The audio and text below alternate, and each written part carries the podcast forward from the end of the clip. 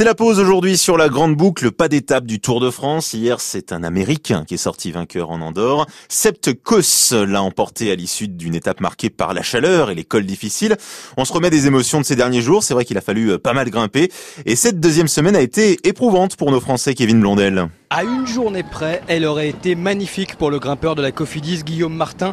Le Normand était deuxième du classement général encore hier, avant de craquer sur les routes andorranes. Attendez à, à souffrir après les efforts euh, consentis hier. C'était le Port Valira, c'était vraiment très dur. Heureusement qu'il y avait du, vent de face pour euh, temporiser par moment, mais j'ai fini vraiment à la rupture. Et euh, justement, je pense que j'étais plus assez lucide pour, pour la descente. Et c'est très frustrant parce que du coup, je me fais lâcher dans les, les premiers lacets de la, de la descente, mais j'étais à fond tout simplement. Et ensuite j'ai fait avec les tripes à la fin, mais voilà, journée, journée compliquée, mais je m'y attendais un peu et quand on a tout donné, euh, je pense qu'il faut, y a pas on peut pas être déçu. Il est donc 9 au général ce matin et reste le Français le mieux classé. Beaucoup de tricolores ont vécu une semaine compliquée.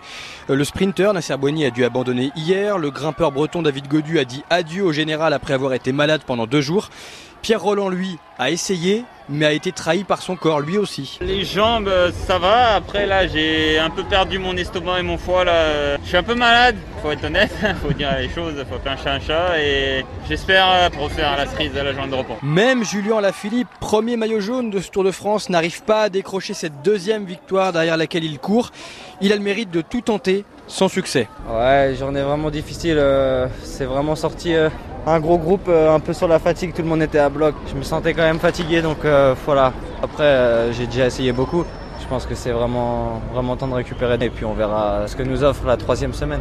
Mais c'est déjà un tour plus que réussi pour l'équipe.